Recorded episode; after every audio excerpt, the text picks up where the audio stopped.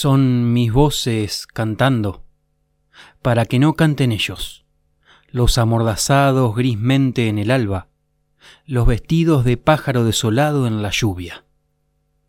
Hay en la espera un rumor al hila rompiéndose, y hay cuando viene el día una partición de sol en pequeños soles negros.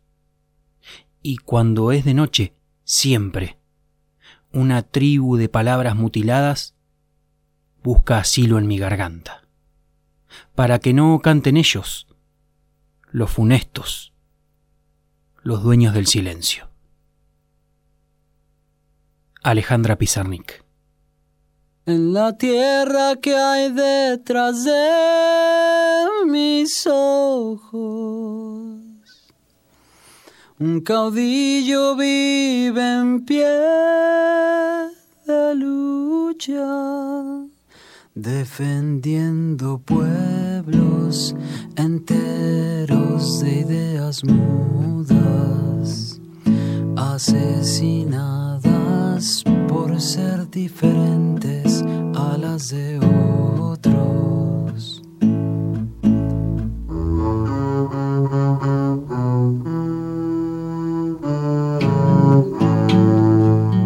Porque habrá silencios en el aire, pero también hay voces en la tierra. Empieza otra vez, a voz en cuello, la tierra detrás de mis ojos. En la tierra que hay detrás de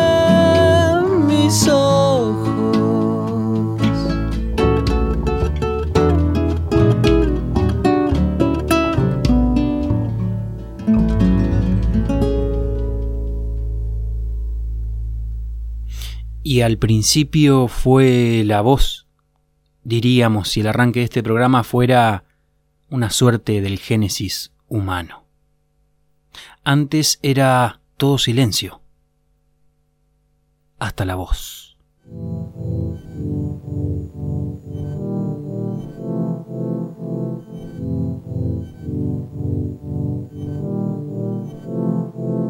Y es que si hay silencio, es ahí donde habitan los sin voz, la sin voz, o no. Mentira. Tienen voz, solo que no encuentran dónde sonar, solo que esa mudez es sistemática. Y que se escuchen las voces en este capítulo entonces, porque no hay voces mudas, sino enmudecidas. No son voces calladas, sino más bien acalladas. Hay voces silenciadas a golpes, a miserias, a muerte. Voces tapadas con paladas de tierra, quebradas con la tortura, ninguneadas por la justicia que no está. Eso, no estar.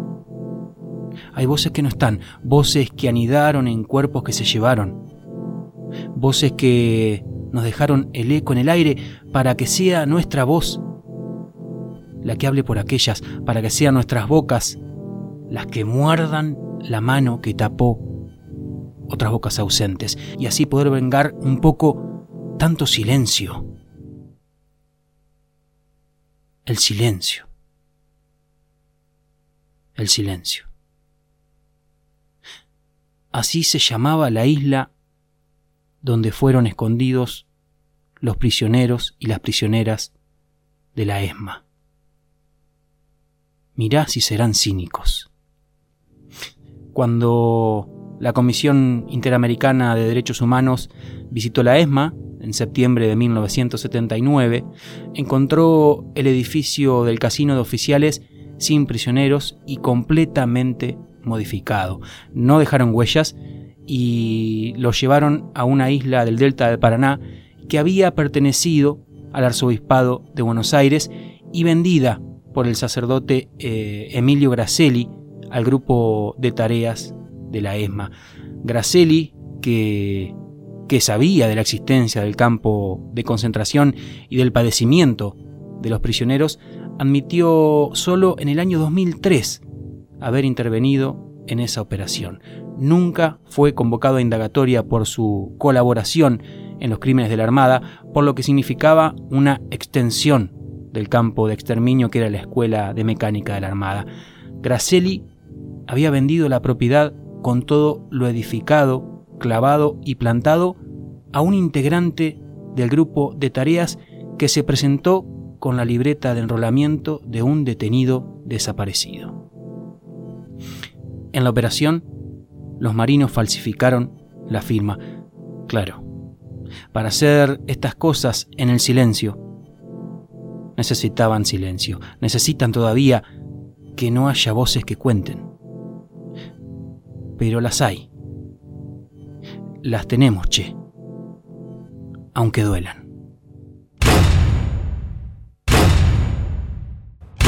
Enseguida me dijeron que me desnudara y yo lo hice sin resistencia. Después... Y me, me hacen subir la ropa para arriba y bajar los pantalones y empezaron a torturarme por atrás. Me ata la camisa y me aplica picana en... Olor a sangre, a orina, a transpiración. La... Brazos, pezones, ombligo y piernas. Me duele. Me duele. Y contra los amigos de la mudez los funestos, los dueños del silencio, como decía Pizarnik. Sembramos voces por todos lados, y bien nacidas y renacidas andan diciendo. Por eso, esa isla, el silencio, acaba de ser señalizada como sitio de la memoria. Porque así como el olvido está lleno de memoria, el silencio está lleno de voces.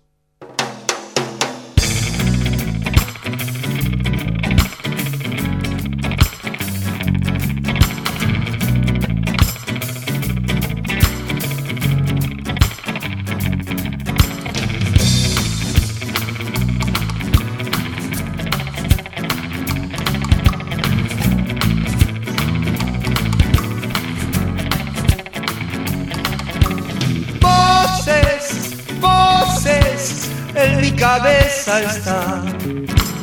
Voces, voces, en mi cabeza está. ¿A dónde está mi amigo? ¿A dónde está mi hermano? ¿A dónde está mi hijo? ¿A dónde está mi padre?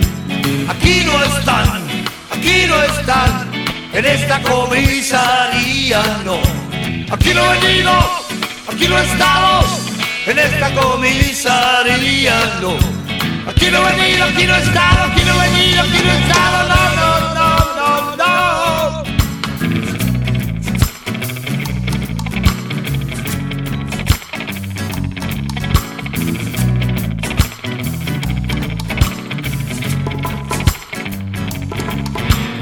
Voces, voces, en mi cabeza están voces en mi cabeza están. ¿A dónde está mi hija? ¿A dónde está mi hermana? ¿A dónde está mi madre? ¿A dónde está mi amiga? Aquí no están, aquí no están, en esta comisaría no. Aquí no he venido, aquí no he estado en esta comisaría, no. Aquí no he venido, aquí no he estado, aquí no he venido, aquí no he estado, no, no, no, no, no.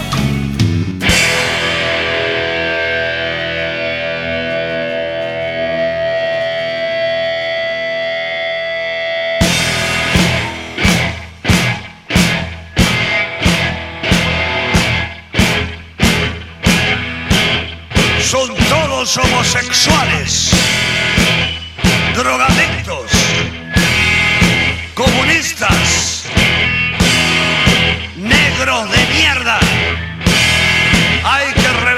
a todos. Hay que enterrarlos vivos y hacerlos desaparecer. ¿Me entienden, soldados? ¡Sí, general!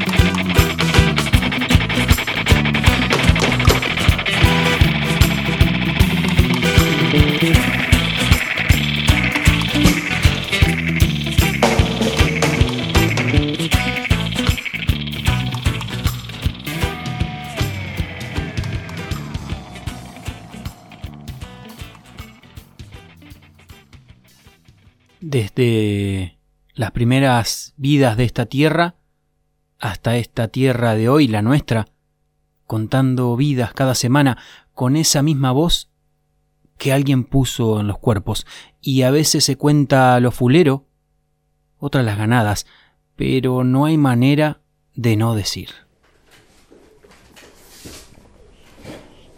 ¿Y ese del casamiento qué era? Suegro y yerno, me dijiste. Claro. Eh, hicieron el casamiento y. Y como ahí en el medio del casamiento, el suegro le tira un pedazo de lechón al yerno, ¿viste? Y, y el tipo caliente lo agarró y lo revolvió con un vaso, con vino, estaba el vaso con vino y todo, y se lo prendió en el medio de la frente a la, a la suegra. La desmayó, se terminó el casamiento y no se hablaron nunca más, pero fue una batalla campal, ¿eh? Qué de parrama. Ese fue por por la curva de la muerte. Y me acuerdo me contaba mi mamá cuando estaba bien. Y es que venimos de una tradición oral, que en la voz hace andar las historias, en las cocinas, como decimos siempre, a la sombra de un paraíso, de un sauce, en un club de barrio, en la veredita de un kiosco o a mate lavado, como ahora. Mira, en el pueblo, en el barrio de Villa y Goillo, se juntaban, hasta no hace mucho, el pirata y el ñato. ¿A qué? A contar historias se juntaban. Sí, era una actividad que se proponían hacer. Juntaban gente y alargar la voz nomás en un salón con un tablón y, dos bancos larguísimos. Iban llegando de a poco, la comilona era medio a la canasta, nunca faltaban las empanadas al horno de barro de Martita, eh, algunos ya sabían lo que iban a relatar, le habían pulido hasta los gestos, y otros eh, un poco escuchadores, o como Joselito Fermani, un detallista de las narraciones que iba sumando datos interesantes a medida que alguien contaba. Y así salían anécdotas de peloteras en un baile, o peleas de familias en un casamiento, y hasta historias del barrio obrero, por ejemplo, que quedó a mitad de hacer después del golpe del 55, eh, y, se vivía a tientas nomás, y en más de, de un velorio, al muerto le, le han cambiado las medias si total, nadie le va a ver los agujeros y ese par podría abrigar algún vecino o vecina, eso. Eso, ¿ves? Voces que, contando, traían de vuelta aquellas voces dormidas en el tiempo, historias chiquitas que en las voces de quienes se reunían ahí contaban casi todo un país. La oralidad como guardiana de la memoria, ¿no? Y, y la voz de esos cuentos casi como un rito de encuentro. Y encontrarse, que no es poco, Macana, en tiempos de redes y de una conectividad más bien virtual, lo analógico de la narración oral, la necesidad de, una presencia, se nos vuelve un hecho creador, o al menos una revisada a lo que se dice y a lo que se escucha. ¿no? El tucumano Adolfo Colombres, antropólogo, escritor, dice que el relato oral se mueve a diferencia del libro, no caduca, se transforma. En la oralidad dice, eh, no nos podemos abstraer de las condiciones en las que se transmite y quien escucha es un co-creador. Y a propósito de lo que nos agrega Colombres, acá nos acordamos de Marco de Nevi, también escritor, autor de Rosaura, a las 10, bien digo, de Ceremonia Secreta, libros que tal vez hayamos leído en la escuela, y que hoy podemos contar a alguien para que esas historias queden en la voz y en la memoria de un pueblo sin miedo a que el papel desaparezca algún día y gane el silencio. De Nevi, también en su propia voz, nos convida a escuchar lo que va de boca en boca, de abuelo en nieta, pensando y diciendo la oralidad. Todo lo que está escrito pertenece al pasado, pertenece al pasado pertenece al pasado. Pertenece sí, lo contemporanizaremos mediante la lectura, pero es una contemporanización mental. Fue en el año 93. Eh, sí, sí, en el año 93. El hecho relatado, aunque ocurra en el siglo 30, ya ocurrió. Lo recuerdo como si fuera hoy. Esa es la diferencia entre la palabra hablada y, la palabra escrita. Bueno, eh, eh, eh, se daban así como, como en la época de la dictadura se daban racias. Los grandes mitos de la humanidad nacieron antes de la invención de la escritura. No, esto lo que me ocurrió fueron cosas no sobrenaturales, sino naturales. Y si pueden sobrevivir hasta hoy, lo hacen a costa de la escritura pero la historia esta se repetía a lo largo y a lo ancho del país. Porque la palabra mito significa justamente palabra, pero palabra oral. Y yo que tenga noción de mi viejo, uno lo aprendió de los padres y de el padre de uno lo aprendió del abuelo. El mito está hecho con lo que cada uno oye y transmite. Esta historia cuenta que un abuelo charrúa, muy anciano, estaba enfermo. Está hecho de una materia verbal. Había un monito que tenía una cola muy, muy larga y entonces un día se le ocurrió cambiar su cola por todo lo que le podía encontrar. Y como la memoria es frágil y es fabuladora, el mito a medida que corre se va modificando. Pero mientras eso no sucediera, ella le contaba con su voz de trueno viejos cuentos. La naturaleza oral del mito lo somete a constantes transformaciones, a una especie de maleabilidad que en cambio la escritura le paraliza.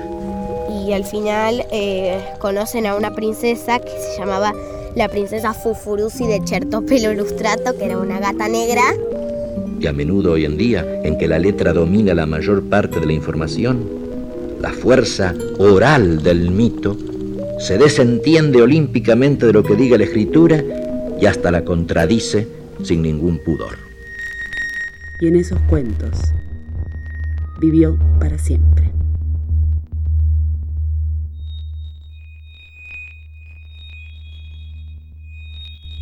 Nos armé una serie de ruidos programados, voy a reproducirlos para dormir callados. Nueve horas de lluvia y pasto, quiero ser quien cuide de nuestros silencios, ya sabemos convertir nuestras células en truenos. Y la lluvia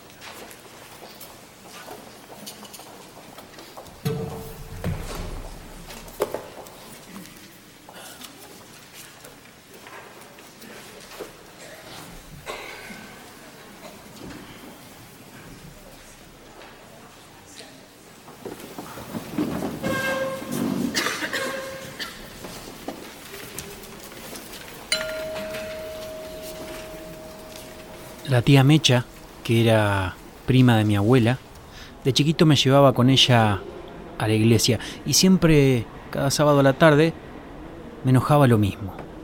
Ni bien pasábamos el portal de madera, me decía, Shh. aunque yo no fuese hablando, ¿eh? Shh. En la casa del Señor se hace silencio. Apenas escuchaban algunos pies caminar, algún banco que se corría, una plegaria susurrada o la tos incontenible de alguien. El resto como una especie de cápsula con los ruiditos del ambiente flotando entre la tía Mecha y yo. Pero claro, no era espontáneo, era un silencio provocado. Es todavía. Y ahí en esa flotabilidad de lo que no se oye, hay voces que no se escuchan. Recién hablábamos de relatar historias, ¿no? Pero a veces tenemos que contar lo siniestro. En la segunda mitad de este año empezó el juicio por los abusos sexuales en el Instituto Próbolo para niños sordos e hipoacúsicos en Luján de Cuyo, Mendoza. 20 víctimas, 200 testigos y los imputados, entre ellos el cura Horacio Corbacho, Armando Gómez, un empleado del lugar también hipoacúsico, y el sacerdote italiano Nicola Corradi. Este cura de 83 años también había sido denunciado por abusos en Italia décadas antes de ser nombrado director del Instituto Próbolo de Mendoza, y hasta saltaron casos de, del mismo instituto en la sede de La Plata, también con Corradi como director entre 1970 y 1997. Lo fueron escondiendo, ¿no? Primero en Italia, después La Plata, de La Plata a Mendoza. Pero ¿cómo se empezaron a conocer los casos en Mendoza? Bueno, los cuerpos, aunque sean sometidos, tienen su voz. Durante un acto público sobre derechos del niño y la niña en el año 2016, Luis Batistelli, presidente del Movimiento de Sordos de Mendoza, le contó a la senadora Daniela García lo que ocurría en el próbolo. Lo hizo con ayuda de un intérprete y García alertó a la gobernación al procurador, quien puso un fiscal a cargo de, la investigación. Pero había habido denuncias mucho antes y no les dieron bola. Había víctimas que quisieron contar y no pudieron.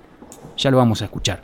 Pero lo que declararon las víctimas no es fácil de contar, hasta se nos puso peliagudo editarlo, hablarlo con el equipo, así que no habrá más necesidad de detalles más que conocer lo que pasó en Juan de Cuyo, en La Plata, y hasta en la sede central de Verona, en Italia.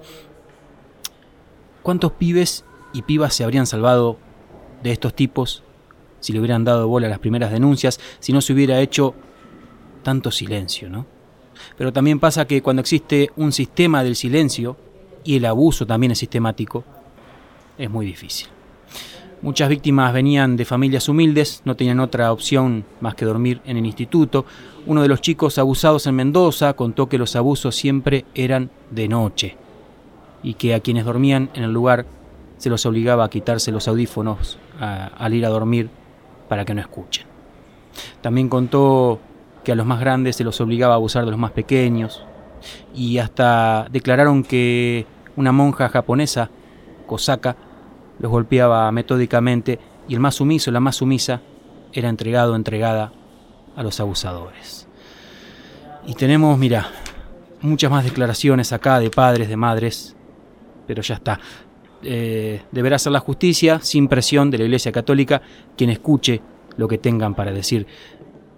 Seguramente hemos llegado más tarde que temprano, pero al menos los relatos son una manera de parar esto, que estos tipos no sigan pasando de instituto en instituto y que paguen por todo lo injusto que son ciertos silencios.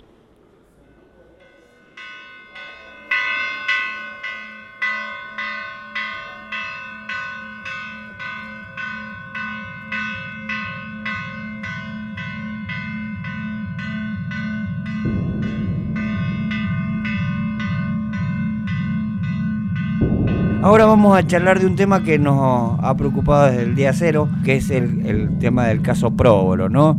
¿No es así, Gaby?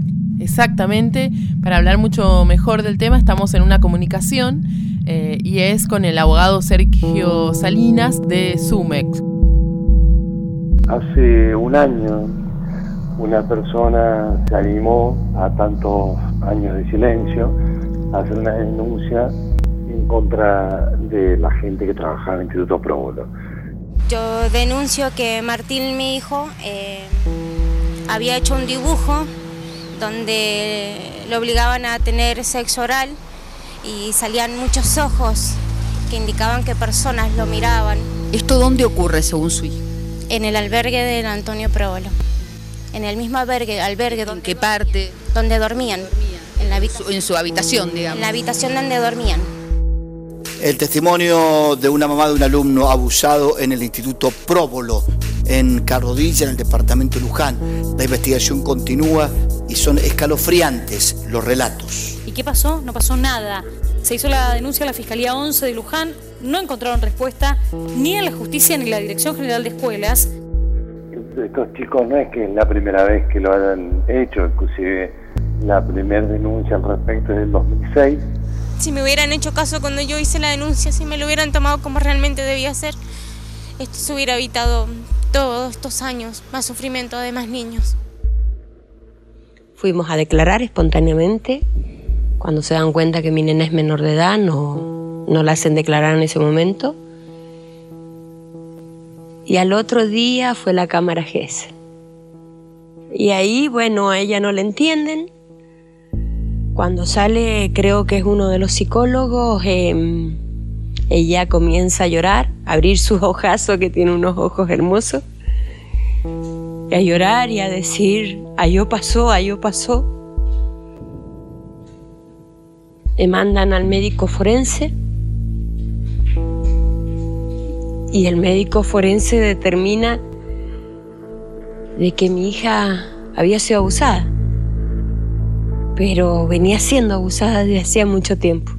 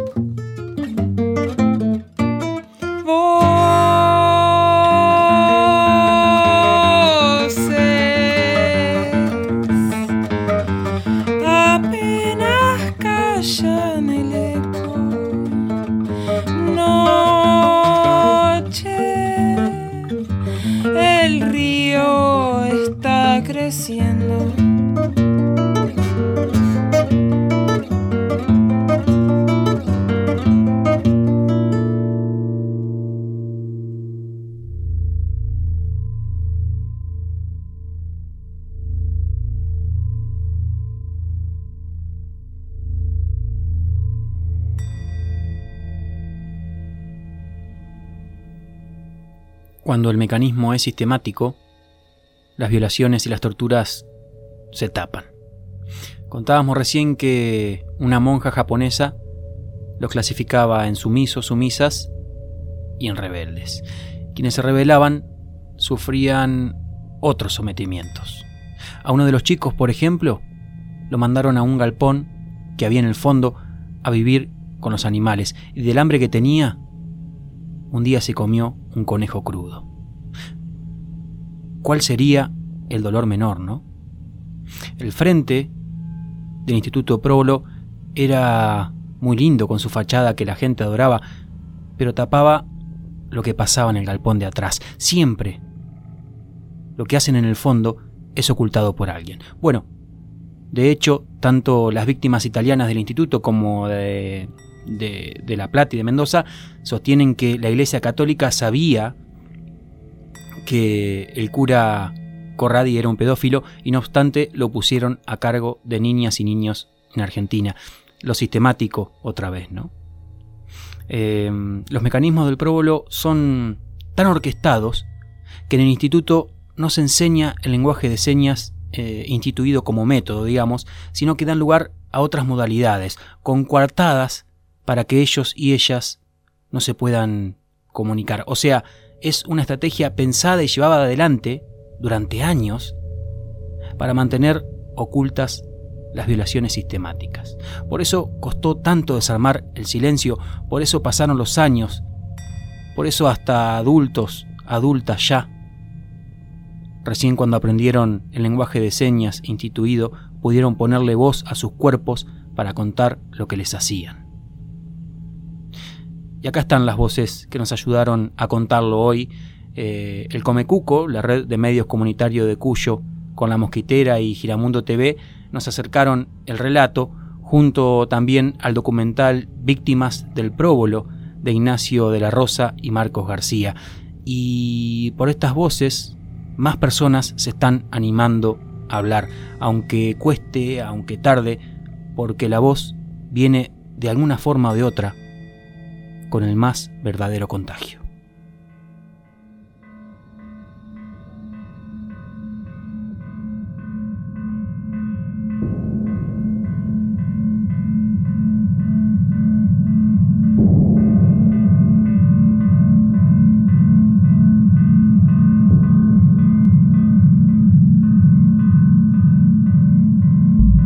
en el próbolo supuestamente se decía que se les enseñaba, o sea, cuando uno entra a la página del próbolo, ¿no? lo lee magnífico, era especial para personas con discapacidad, ya sabemos que no es así, ¿no? Donde también se dice que se les enseñaba lengua de señas, que nunca se les enseñó, ¿no? No, la lengua de señas no se les enseñaba.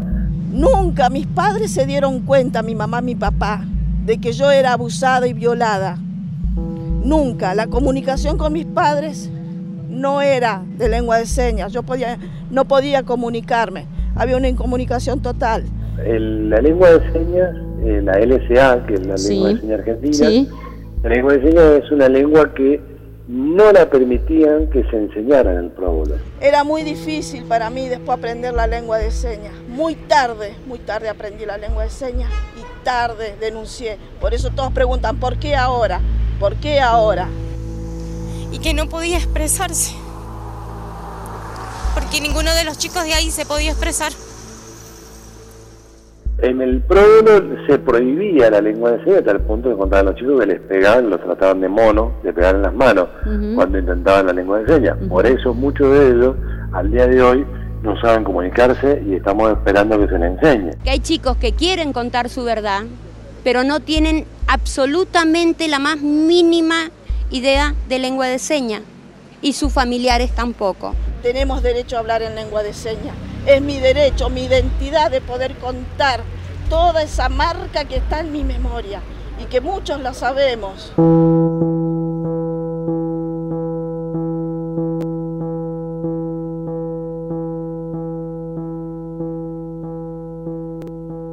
Yo creo que lo más importante de esta causa es que motorizó a un montón de chicos también a denunciar. Yo he visto que se han dado ánimo entre ellos para denunciar estos hechos, porque la alternativa a no denunciar es callar, es callar y tratar de seguir como sea con sus vidas adelante.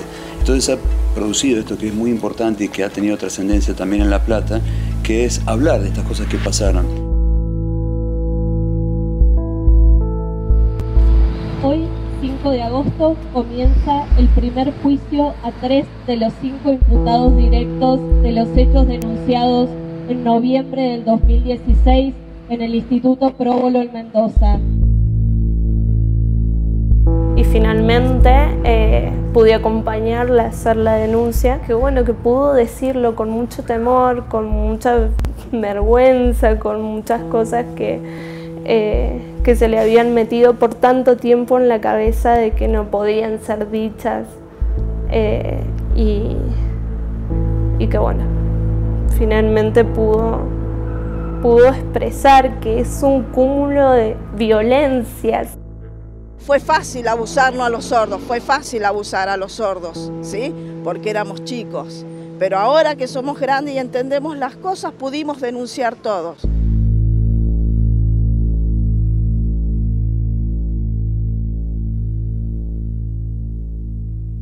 Y lo contaron porque, como decía Galeano, cuando es verdadera, cuando nace de la necesidad de decir, a la voz humana no hay quien la pare. Si le niegan la boca, ella habla por las manos, o por los ojos, o por los poros, o por donde sea.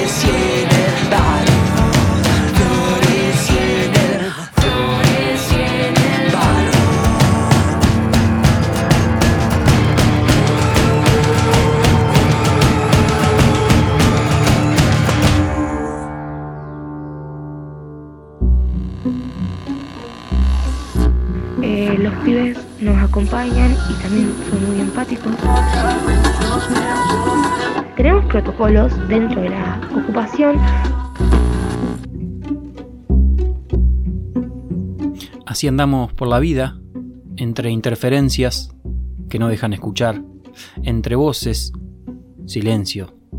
Un silencio mediático endiosado por lo que es y no es noticia, y un puñado de voces que se alzan como pueden. Por eso, gracias a las voces porfiadas que suben desde el sur a contar lo que pasa, ahora sabemos de la crisis profunda que está sufriendo el pueblo de Chubut.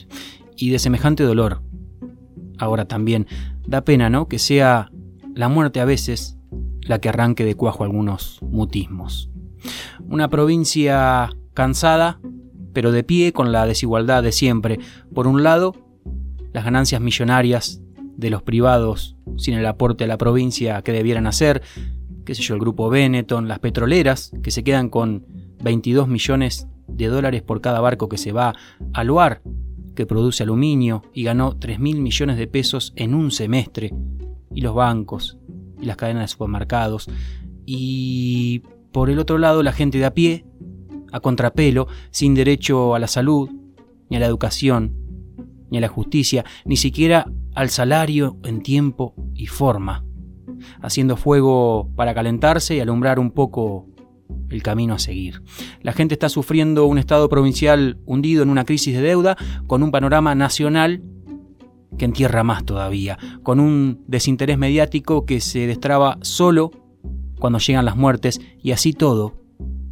No pueden callar las, las voces que se juntan en la Ruta 3, en la Ruta 40, en las calles y en los edificios públicos.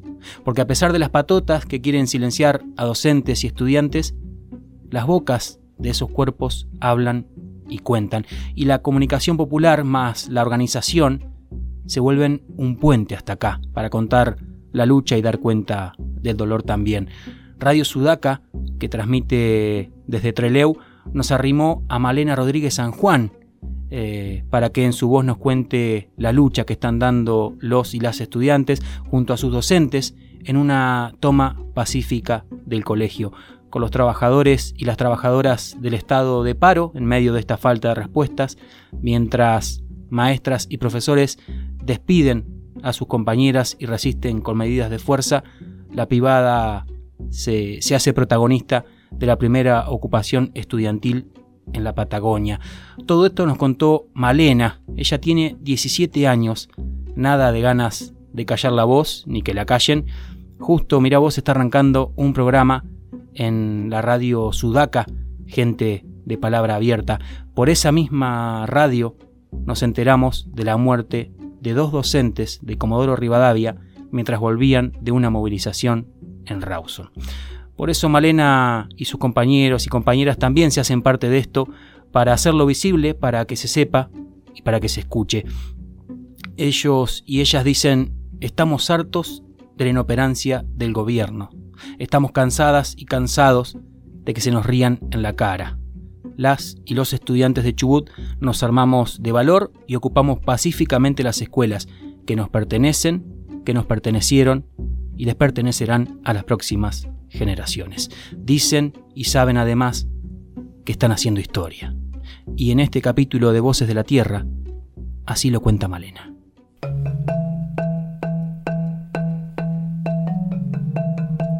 Pertenezco a la Comisión de Comunicación de la agrupación Junta de Estudiantes Autoconvocados que venimos llevando adelante una ocupación pacífica hace 33 días.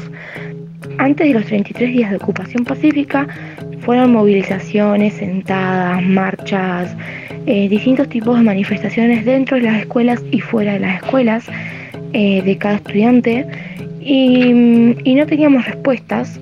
Entonces decidimos ocupar eh, pacíficamente un colegio que fue en este caso el ex nacional de Treleu 747 porque tiene una ubicación súper transcurrida, todo el tiempo pasa gente, está en pleno centro y encima fue el primer colegio nacional de la Patagonia.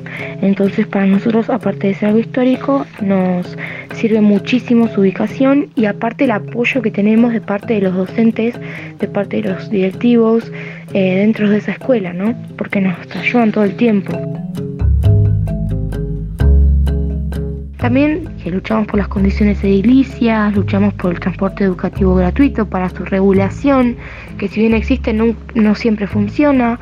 Pedimos por la educación sexual integral, creemos que es muy importante para, en- por lo que pedimos también, ¿no? Por el protocolo contra la violencia, el bullying, la discriminación, el abuso de poder, el abuso sexual.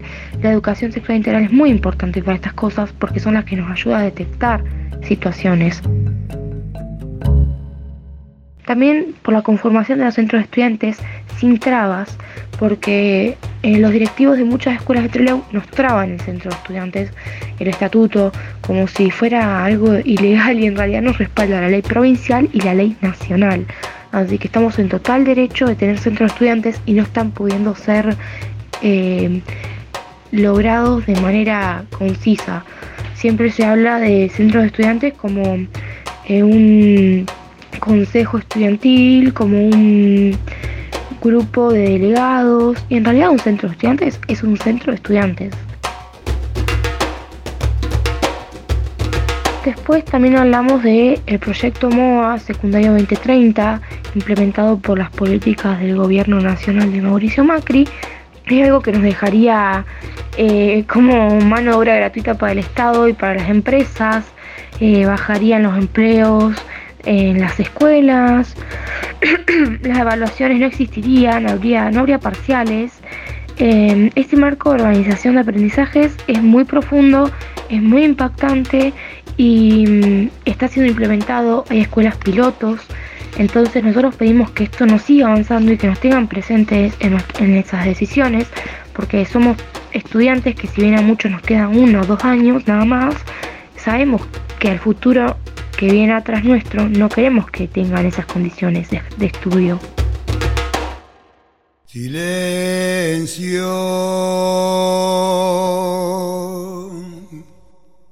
Que solo se oiga en el aire el sonido de mi voz. Quería aportar, ¿no? Que siempre es lindo encontrarse en, en lugares como estos, pero estaría bueno que, y que no haya que pedirle al Estado que funcione, que funcione por sí solo porque es su deber. Eh, los funcionarios públicos que se nos acercaron nos violentaron, nos trataron mal, nos ningunearon. Entonces nosotros a esas personas les pedimos por favor que tengan un poco de empatía. Te- estamos hace 33 días ocupando la escuela y que no queremos que vengan y nos violenten como si fuéramos pibitos nada más que están ocupando una escuela porque quieren. Somos sujetos de derechos, entonces trátennos bien como sujetos de derechos, trátennos como personas al mismo nivel que ustedes para hablar. Estamos dispuestos a un montón de cosas y nada, estamos por favor pidiendo que nos traten bien y que nos den respuestas concretas. Y bueno, tenemos la capacidad y estamos preparados y sabemos lo que queremos. Sabemos lo que queremos. Ruido fuera de mi ruido, de mi ruido, así ruido.